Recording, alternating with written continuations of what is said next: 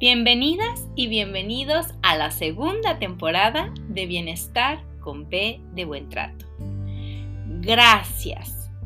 Gracias por ser parte de este proyecto con el que busco ofrecerles un lugar de reflexión sobre nuestra propia historia de vida, reconociéndonos vulnerables, quizá un poco rotos, pero dispuestos a enmendarnos para poder vivir con plenitud nuestro ejercicio parental. Yo soy Traudy Ávila Schlotfeld, mamá de un pequeño, bióloga de profesión, doctora en ciencias con especialidad en neurobiología celular y molecular, diplomada en parentalidad, apego y desarrollo de la infancia, activista por la infancia y promotora de los buenos tratos en la infancia. Comenzamos. Listo. Bienvenidas y bienvenidos a Bienestar con B de Buen Trato, este programa que, como les he venido diciendo a lo largo de los últimos 65 episodios, tiene como objetivo, como deseo, como meta, el co-construir comunidades sensibles, estas comunidades en donde todas y, todas y todos eh, podemos contribuir de manera directa o indirecta al bienestar de niñas, niñas y adolescentes, pero también al bienestar de los adultos cuidadores. Entonces, de nueva cuenta, gracias por estar aquí. Les recuerdo que tenemos, eh, les invito más bien a participar en el en, en el en vivo a través de sus comentarios en el chat eh, es esta ventanita que pueden encontrar eh, a la derecha o abajo de su, de su celular o de su iPad o de su aparato con el que se conecten. Les invito a revisar los contenidos al final de la transmisión y si alguno de los contenidos les parece relevante, les invito a suscribirse a mi canal y o a compartir lo que les haya gustado. Eh, para las personas a las que no les gusta nada ver contenidos educativos eh, a través de videos, pues hay la opción del podcast. Pueden encontrarme con mi nombre, T-R-A-U-D-Y. Es muy importante que pongan la Y, Traudy Ávila, o con el nombre de mi podcast que es Traud, eh, Matías y las Nubes. Me pueden encontrar en, en Spotify, en Apple Podcast y en Google Podcast. Y hoy tengo el honor este, de verdad es un gran honor, es un privilegio y me llena de muchísimo entusiasmo y alegría tener como invitada a la psicóloga Graciela González, quien desde Nayarit nos acompaña en este, el episodio 66, para hablar sobre el tema ansiedad infantil. Entonces, dejo de compartir mi pantalla para darle la bienvenida a mi invitada y ahora sí, bienvenida, querida Grace. Gracias, gracias infinitas, gracias con el alma por estar aquí, gracias por hacer un espacio en tu agenda y gracias por hablarnos de este tema que además tiene cobra tanta relevancia en esta época de pandemia en la que estamos viviendo todas y todos. Totalmente, Traudy. Muchas gracias. Es un placer estar eh, aquí en, tu, en la plataforma con quienes te siguen. Eh, agradezco el espacio. Y sí, como lo, lo comentas, como lo puntualizas, es de suma importancia visibilizar que el trastorno de ansiedad infantil se está este, generando bastante. La mayor parte de, de, la consulta es, pues, ansiedad. Mi hijo este, parece que trae un trastorno de ansiedad. Entonces, mi nombre es, como comentas, Graciela González. Yo soy psicóloga infantil. Eh, me dedico a la consulta ahorita totalmente. Pueden este, encontrar mi página que es Psicoterapia Acompañamiento Respetuoso para este, pues, contactarme. Eh, me gusta ser muy vista por mi parte humanista. Totalmente es, es, es lo que me gusta priorizar este, el humanismo, mi autocuidado, soy mamá, mi hijo ya tiene 14 años, entonces ya este, es algo de rato en crianza. Y pues las dudas, Traudy. Adelante, estoy más que lista para abordar el tema. Pues les recuerdo, eh, tenemos aquí a algunas personas conectadas, les recuerdo que si tienen alguna duda en particular, por favor pónganla en el chat. Bienvenida, Vania. Este, y eh, vayamos haciendo esto una sesión de preguntas y respuestas con nuestras, las personas que nos acompañan. Y bueno, gracias por esa presentación. ¿Cómo, ¿Cómo dijiste que se llama el espacio en el que te podemos contactar? Mi espacio es psicoterapia, acompañamiento respetuoso. Así estoy en Facebook. Es la página donde este, encuentran mi contacto directo a WhatsApp, Messenger, lo, que gusten, este, por donde gusten comentarme. Ok. Psicoterapia, acompañamiento respetuoso. Ok, entonces vayan, busquen a Grace en psicoterapia, acompañamiento respetuoso, síganla por favor y si tienen si necesitan alguna consulta eh, particular, este, pues háganle a ella. Mm, aprovechando que estás aquí, me encantaría que nos, nos dieras luz en el camino, en esta, en esta vorágine de oscuridad y de incertidumbre. Em, ¿Qué es la ansiedad? ¿Cómo podemos definir la ansiedad? Mira, la ansiedad está este, conceptualizada por la Asociación de Psiquiatría como una respuesta anticipatoria, una respuesta que incluso puede ser de supervivencia para alertarnos ante, ante un peligro. Eh, la parte que ya este, nos, nos, pudiera estar generando que se está formando un trastorno, que necesita atención, es cuando tiene una durabilidad de seis meses, que yo siempre digo, pues no hay que esperarnos ese tiempo, o sea, los primeros síntomas ya es, es de brindarles la atención porque este, no queremos eh, lo que es el cuadro patológico, no queremos lo que se haga este, un cuadro clínico que después pudiera ser un poco más complicada este, erradicar. Se está, presentando, se está presentando bastante, inicia en la infancia, inicia este, en los primeros años, este, ya de, de los, del año, el año de vida, ya empieza a, el niño a mostrar como una angustia, ya empiezan las, este, los estudios a mostrarnos que hay una angustia pero aquí es muy importante puntualizar, Traudy, la semántica. ¿Por qué? Porque a veces la ligamos este, mucho al estrés y hay que hacer las diferenciaciones. Si el niño está ante una situación de estrés está ante una situación de ansiedad y si es también parte del neurodesarrollo.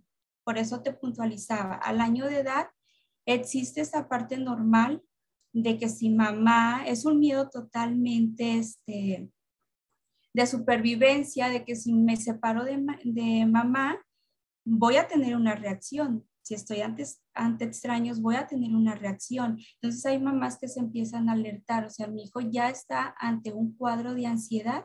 Entonces sabemos que es, esta parte todavía viene siendo como supervivencia, eh, parte del desarrollo del niño, que, eran los, que son los vínculos de apego. Entonces es una ansiedad totalmente esperable pero que no va a transitar sola, que sí necesita un acompañamiento, que no es que el niño está llorando porque no me ve, déjalo para que se acostumbre porque entre más te vea, más va a llorar. ¿De acuerdo? Entonces, porque ahí sí estamos ante a que se genere una ansiedad patológica. Entonces, si tu niño está llorando, sí, es su ansiedad disparada, es su miedo disparado, pero sí te requiere cerca y sí te requiere con narrativa, con lenguaje y con acompañamiento. Ay, qué bonito lo dices, Grace. Qué bonito debe ser una niña de 6, 7, 8, 9, 10 años y tenerte como acompañante en, digo, ojalá y cada vez haya más personas acompañando y abrigando las infancias. Pero es muy cierto, me, encanta esto que hayas sacado a colación el tema eh, pues de los buenos tratos a la infancia a través de la sensibilidad y a través del vínculo de apego. Pero eh, dices tú en, un principio que al, al, año más o menos un bebé tiene esta ansiedad por la separación, ¿no? Y que es completamente normal y que en la medida en la que ese bebé se ha acompañado de manera sensible, oportuna, etcétera, ese niño va como conteniendo la ansiedad y se transforma en seguridad, en la seguridad del vínculo, ¿cierto? Ciertamente. Este, el niño ya, porque ya estamos, eh, ya estamos tejiendo estructuras, ya estamos tejiendo estructuras este, cerebrales, ya se está conformando un cerebro que va a empezar a a ver cómo van a ser las, las respuestas del mundo, las respuestas de quienes le acompañan. Entonces, para, para este niño, si hacemos las diferenciaciones, cuando surgen estos, estas primeras frustraciones, esos primeros miedos, para un niño que no es acompañado, eh, corremos el riesgo de que se vaya formando un cerebro que va a ser internalizante un cerebro que después, este, unos añitos más, es, que es cuando llegan a la consulta, porque al añito pues no llegan, al añito este, se dejan mucho llevar por las vocecitas y los comentarios de, de quienes les acompañan, de sus tribus, eh, y es como, pues déjalo, es, está siendo un niño como que se está creando muy llorón. Entonces, para que no le alimentes lo llorón, eh, pues permítele ser, permítele llorar y pues no es así. En cambio, un niño que te comentaba que sí trae un acompañamiento, que sí trae una narrativa, pues es un niño que quizás vaya a ser un poquito más externalizante y conforme se va desarrollando su lenguaje, conforme va desarrollando capacidades, sabe que cuenta con sus cuidadores primarios, entonces puede empezar a comunicar en todo momento lo que está sintiendo. Y aquí pues volvemos a los vínculos de apego, porque algunos tenemos ciertos tipos, que todos tenemos apego, pero ciertos tipos de apego, sanos o algunos que no son tan favorables. Me gusta como lo dices, algunos sanos y otros no tan favorables, pero esos que se van organizando para sobrevivir en el contexto en el que ese niño se va desenvolviendo, ¿cierto? Ciertamente. Y los miedos no terminan ahí. Sí me gustaría este puntualizar que eh, para quienes nos están escuchando, espero sean este, padres, cuidadores y también docentes, porque las cuestiones este, en las escuelas también están canalizando mucho a, a, los niños por mutismo selectivo, niños que, que, es otro rasgo de la ansiedad, niños que no quieren estar este, como exponiendo, como cuando se les pide participación, este, otorgarla, entonces, no están acompañando también de las formas que quisiéramos, también este, se les está como dejando mucho de lado, este, regañando, incluso alertando a los papás, pero el mutismo selectivo también es parte de, de la ansiedad de un niño que, que está enfrentando situaciones y que a lo mejor no encuentra este, los recursos para, para poder abrirse. Entonces también los maestros aquí son parte de la red, son parte de, de la canalización para ver si, si es algún trastorno de ansiedad o es una ansiedad la que está pasando el, niño en la escuela. Oye, antes de preguntarte algo, eh, te adelanto la pregunta que no es la que vamos a hacer, la que me gustaría que respondieras ahorita. Haces una diferencia entre la ansiedad y el trastorno de ansiedad. Sí. Pero antes de, que nos expliques cuál es esa diferencia, eh, ¿cómo, ¿cómo, hablabas de un rasgo ahorita, ¿no? Eh, ¿Cómo se manifiesta la ansiedad en niños? Porque quizá nos queda muy claro desde el principio que la, ansiedad de los adultos es de una u otra manera, pero vas hablando que eh, desde bebés, ¿no? Al año más o menos ya hay una ansiedad que, digamos, es fisiológica o esperable, ¿no? este, y que eso va madurando en relación a... A cómo te acompañen. A cómo te acompañan. Pero bueno, ya tengo un niño de cinco años, de seis o de siete. Eh, pues no tienen todo este gran lenguaje que tenemos los adultos, no tenemos todos los conceptos bien claritos y cómo se manifiestan estos niños o niñas. Mira, aquí es muy importante que comentemos que yo me presentaba como psicóloga infantil. Entonces, cuando yo recibo un niño con un diagnóstico, no es a mí a quien me corresponde hacer este diagnóstico. En realidad, paidopsiquiatría son los, los especialistas para generar el diagnóstico de un trastorno de ansiedad. Entonces, cuando yo recibo un niño, por lo regular ya viene, que ya venga con el diagnóstico, este, a ver si resuelvo tu, este, tu pregunta. La mayoría de la sintomatología que está presentando es irritabilidad, eh, no pueden dormir, el sueño se ve también este, como alterado, eh, se muerden mucho las uñitas, incluso algunos se arrancan cabellito, veo que me comentan, veo que se arranca continuamente el cabello, este, si te comenté la irritabilidad, que es también algo casi, casi nuevo. Antes era, es un niño corajudo con temperamento fue este, muy alterado, no, la irritabilidad también es este, parte de, de lo que conforma el, el, trastorno de ansiedad y que se ha presentado a lo largo de seis meses, como lo puntualizaba al principio, que lo lo primordial es no esperarnos tanto tiempo, sino las primeras señales de lo que he estado comentando como sintomatología, no está pudiendo dormir, este, manifiestan este, que no pueden dormir por ciertas sensaciones que ellos, como comentas, como no tienen un lenguaje muy estructurado, como nos lo pueden manifestar es, siento como muchas hormiguitas que recorren mi cuerpo siento como bichitos que me están recorriendo y están muy inquietos en la cama, se están dando vueltas, se están pidiendo contacto, bastante contacto estamos este, hechos para que mamá o nuestro cuidador nos calme con masajitos, con apapacho cuando tenemos miedo.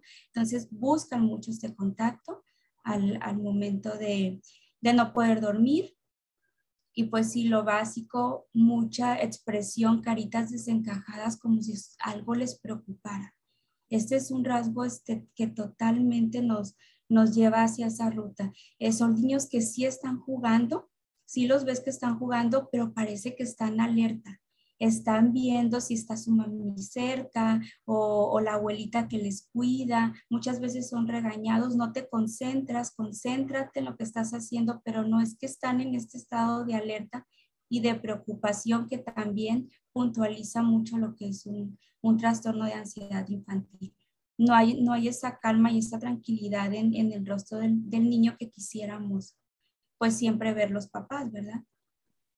Es multifactorial, es, es, es, la gama tan amplia, este, Traudy, que esto es por mencionar algunos rasgos, pero en realidad la gama es, es sumamente este, amplia. También las manitas empiezan como manitas sudorosas y empiezan como a estarlas manipulando mucho. Es otro tipo de... El mutismo, mutismo selectivo que te comentaba también, niños que que al momento de que les invitas a querer participar, este, aunque sepan de lo que van a hablar, aunque tengan la respuesta, es como que entran en un shock, o sea, no, no puedo decírtelo. Como que se bloquean, como lo tienen muy claro y le dicen y es como congelado, ¿no?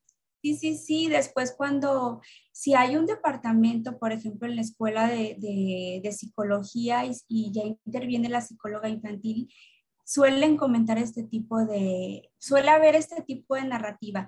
Sí sabía la respuesta, pero algo me pasó que no supe comentarle a mi maestro lo que estaba pasando o, lo que me estaba preguntando. Entonces es como este bloqueo. ¿Por, es, ¿Por qué? Porque está el cerebro como en un estado de alerta, de supervivencia, Qué interesante. Este tema es maravilloso. Fíjate que es sobre la ansiedad en la infancia, pero yo me reconozco ahí. en eso que a mí me pregunta alguien algo, sobre todo si es una clase o eh, una evaluación, este, pues me bloqueo y ya ni siquiera entiendo la pregunta. Con eso te digo todo.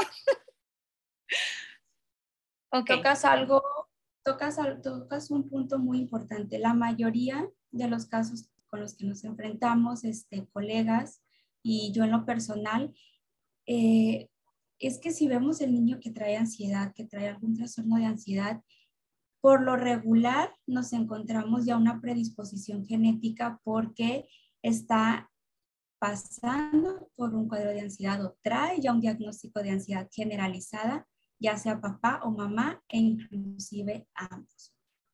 Y es donde muchas veces en los colegiados de psicología infantil se comenta, los niños empiezan a apropiar miedos que no les corresponde. ¿Por qué? Porque están sus modelos continuamente comentando situaciones muy catastróficas. Están siempre pensando a futuro. ¿Y si me pasa esto?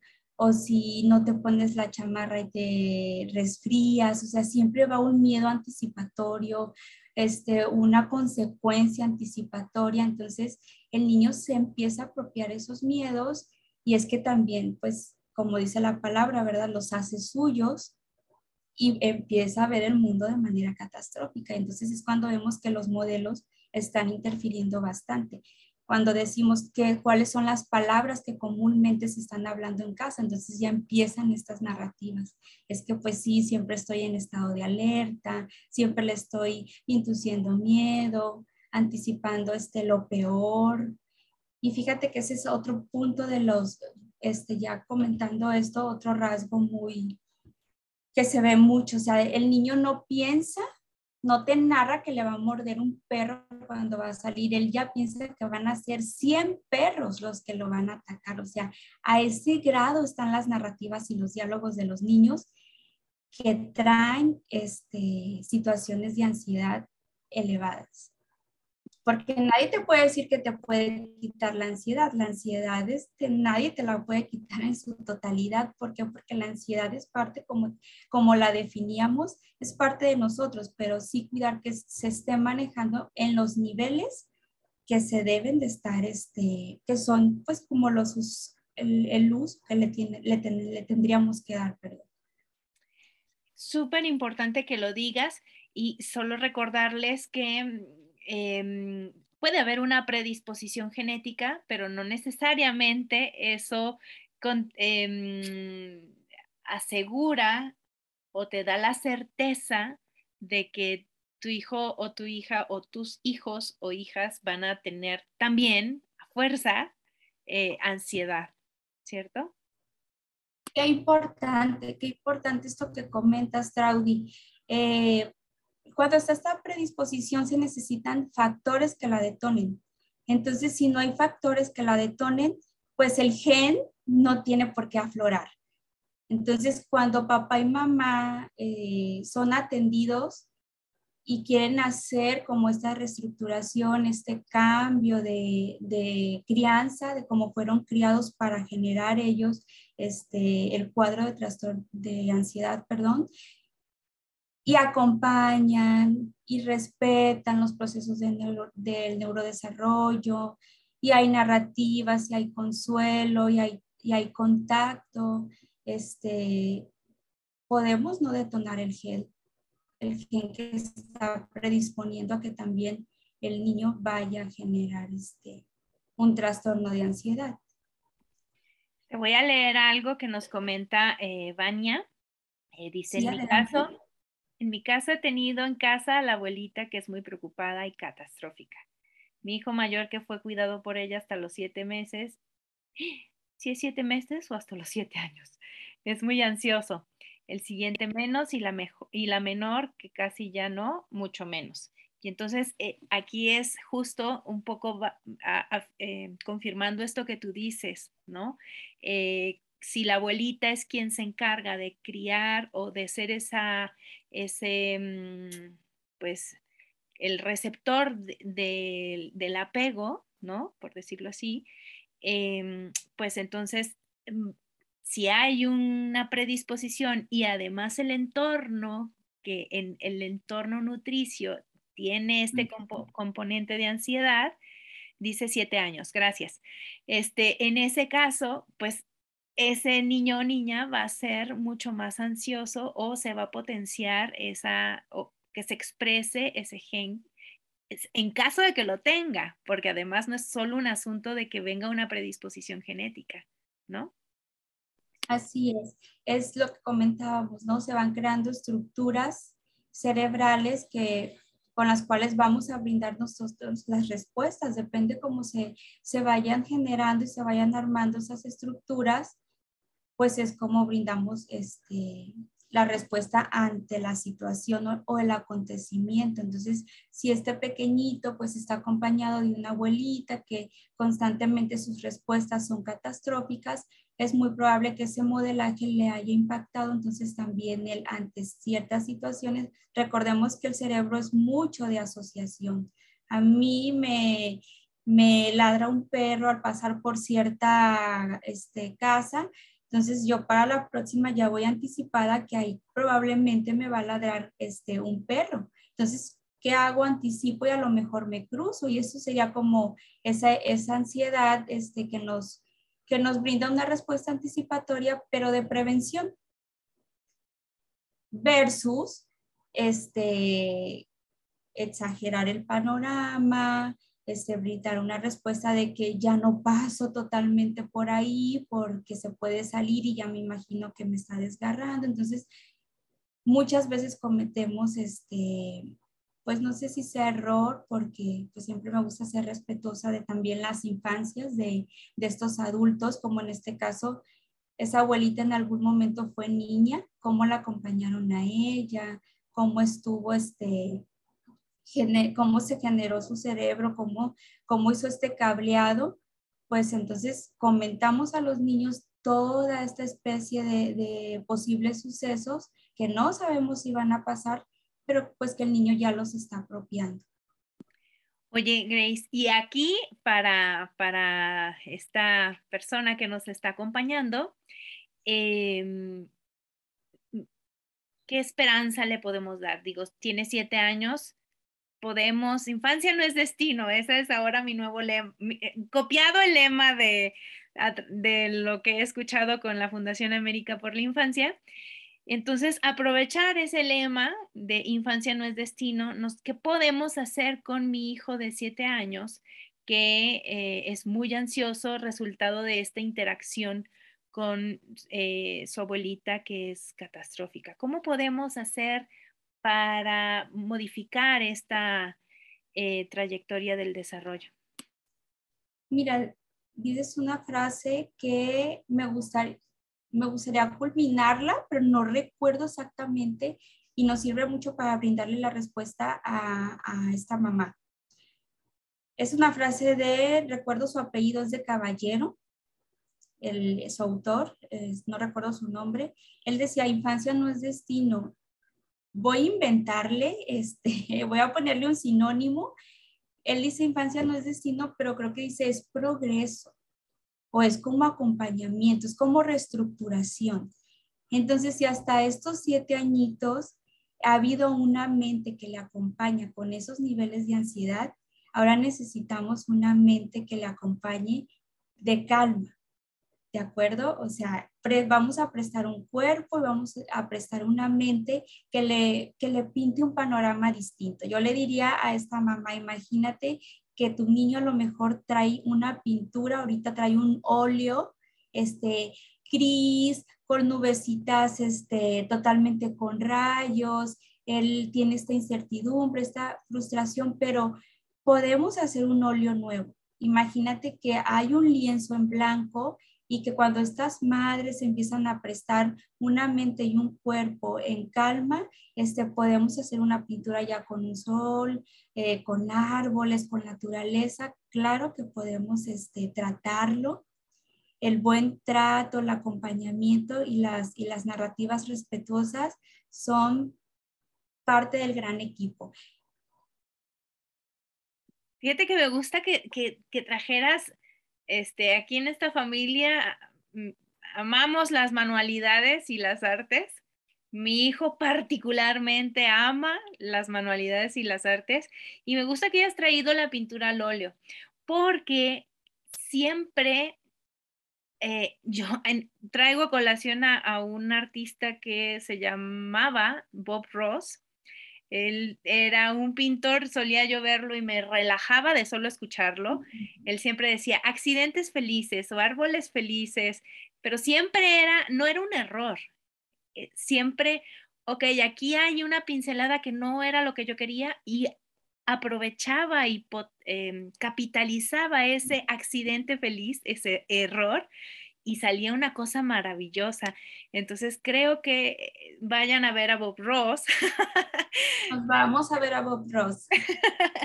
Porque justo ese, ese mensaje que dejaste me encantó, el de la pintura al óleo. Siempre hay una oportunidad de corregir y si, y si no es corregir, aprovechar eso para hacer algo maravilloso, artístico. Entonces, pues bueno, me encanta que hayas dicho que haya una mente ahí que preste un, cuerpo para modificar la narrativa y aquí traer las pinturas del óleo llamadas buenos tratos a la infancia. ¿Sabes algo, Traudy? Este, las artes eh, me haces recordar eh, parte de los diálogos que también veo mucho en consulta, es que lo distraje con una pintura, lo distraje con, con música relajante y yo le digo, es que no lo estás distrayendo, ya estás tratando el síntoma. Las artes nos son parte del equipo también para tratar la ansiedad utilizan bastante este concepto que también me encantaría que lo regeneremos aquí. No es distracción, el síntoma no, no se distrae, el síntoma, si tú estás utilizando la pintura, si tú estás utilizando las artes, estás tratando. Es como un compañero psicólogo infantil, es como un compañero psiquiatra. Los síntomas de los niños no se distraen para, para saber si se desaparecen por sí solos, sino que se acompañan, se escuchan y se tratan. Y las artes también son parte de ese trato. ¡Ay, qué hermoso! Pues bueno, justo ya tuvimos un episodio sobre arteterapia con otra activista por la infancia, que es este, la psicóloga Fernanda Oregel. Oh, genial, genial. Por aquí, en, en, cuando haga la edición, va a salir una tarjetita eh, para que vayan y vean el, episodio de Fer sobre arteterapia. Y sí, eh, eh, a mí me parece sumamente importante recalcar esto que dijiste, el síntoma no se distrae, el síntoma se acompaña. Esa frase te quedó preciosa. Así es, es, parte de lo que, lo que siempre le puntualizamos a los papás y ellos también este, se van más tranquilos, se sienten más tranquilos cuando, cuando saben que ya están haciendo algo por sus hijos, pues que es precisamente lo que se pretende, ¿no? Este, que el niño esté, no podemos acostumbrarnos, Traudy, a normalizar eh, vivir con angustia, vivir con miedo, a que va a ser algo que va a desaparecer solo. No, claro que es algo que se puede tratar, se puede acompañar. Entonces es cuando eh, papá y mamá se van más tranquilos cuando saben que esto puede tener este, una solución. Entonces, para ir cerrando, porque ya vamos llegando al minuto 30 y cachito, porque empezamos antes de la hora indicada. Eh, me gustaría como resumir un poco. Eh, la ansiedad eh, es algo que nos acompaña, que nos mantiene con vida cuando somos pequeñitos, porque nos permite tener a esta figura de apego, a este cuidador que nos va a llevar de la mano para que nos desarrollemos, ¿no? el asunto es cuando la ansiedad se es, es parte de las células del ADN de este, de este individuo, ¿no? Forma parte de las narrativas que recibe por una falta eh, o una falta de sensibilidad en la interacción con su cuidador principal o porque el cuidador principal tiene una, estructura, una narrativa eh, de catástrofe, de, de ansiedad, ¿no? Entonces, ya sea porque hay una falta de sensibilidad en la atención a nuestro pequeñito eh, o porque a lo mejor lo atendemos, pero nuestra propia ansiedad está sirviendo como modelo para nuestro, nuestro pequeño o pequeña. Entonces, esa ansiedad ya empieza a moldearse para yéndose hacia lo probablemente patológico, ¿no? Totalmente. Hay un momento en el que esta patología, ¡pum!, explota y, ahí hablamos del trastorno de ansiedad. Totalmente, este es como pasar las emociones al cuerpo. Las pasamos todo esto que está callado, si yo estoy molesto, si yo estoy triste y sé que pues no me no voy a ser escuchado, no voy a ser este, observado, visto, eh, se pasa esas, esas sensaciones al cuerpo y es cuando ya empiezan las manifestaciones que ya habíamos comentado como sintomatología. Me empiezo a arrancar mi cabellito, me empiezo a morderme las uñas, tengo problemas de sueño, estoy inquieto, estoy con la carita siempre como con, mostrando este miedo, estar este, muy, muy alerta de lo que está sucediendo, esperando, pues como por ahí comentamos, este, la situación catastrófica. Ok, esos son los síntomas. Ya tenemos el trastorno de ansiedad infantil. Los niños también tienen, presentan este trastorno y es sumamente importante no esperar a que estas, estas señales que nos envían nuestros hijos lleguen a los seis meses y entonces sea como una bomba, ¿no? Sí, está muy especificado que son seis meses, pero siempre yo recomiendo que si ya empezamos, precisamente por eso este, me encantan estos espacios como el que tú generas, porque pues ya papás este, buscando información que les puedan ayudar a llevar crianzas más respetuosas, totalmente diferentes de las que ellos llevaron. Entonces, este es el espacio pues para visibilizar que ante los primeros este, signitos que empieza a presentar el niño, que, que los, ya los hemos comentado, ya requieren una atención. Hay muchos miedos específicos de acuerdo a la edad, eh, pero no se queden con eso, ah, va a ser transitorio, sí a los cinco años le tienen mucho miedo, por ejemplo, a los monstruos, es una característica a los cinco años, el niño le tiene este, mucho miedo al monstruo, al fantasma, eh, le va a pasar. No, hay que acompañar porque a veces pues esos monstruos salen de formas que no queremos que salgan. Ojalá y que las personas que están conectadas, gracias por estar aquí. Espero que se lleven un rayito de luz a, sus entornos y que sepan que, bueno, ya tenemos aquí eh, el síntoma o las señales que nos envían nuestros pequeños o pequeñas. Como dices tú, súper importante acompañar el síntoma es decir, validarles las emociones, validar estos miedos, estas angustias, acompañarlas eh, mediante a, eh, la arte, la... Ay, se me fue la palabra, pero... El contacto, la escucha, la narrativa. Exacto. Y sobre todo el profesional. Exacto. Ah, y recordarles que quien diagnostica es un paidopsiquiatra, ¿Qué significa el psiquiatra infantil. Ok. Entonces, eh, Úrsula nos envía saludos. Ay, Úrsula. Hola, hola. Hola, Ursu. Este, entonces, pues vamos cerrando, recordándoles que tu eh, espacio eh, en Facebook personales, psicoterapia, acompañamiento respetuoso. Ahí es donde te pueden contactar a través de WhatsApp a través de un mensaje directo por mm, Facebook. Este, y, ahí te pueden seguir también. Totalmente, ahí estoy para este, responder cualquier, cualquier duda, eh, consultas. Estoy subiendo este, continuamente también contenido que pueda abonar a las a estas crianzas respetuosas que quieren generar hoy en día este, los papás, al, bienestar con buen, de buen trato, que es, es tu plataforma, tu, tu, espacio. Entonces también constantemente se encontrarán con contenido pues que les pueda abonar. Pues muchísimas gracias. Gracias también, dice Vania.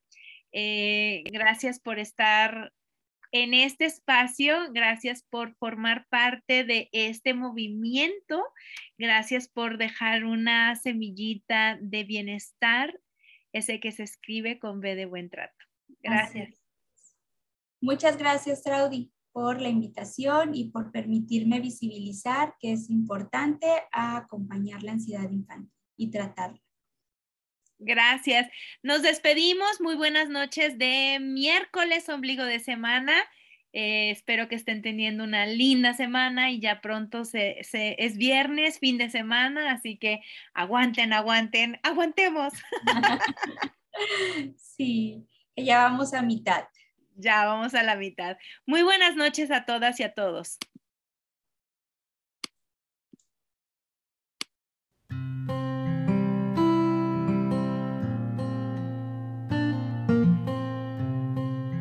Gracias por acompañarme en esta nueva emisión de Bienestar con B de Buen Trato.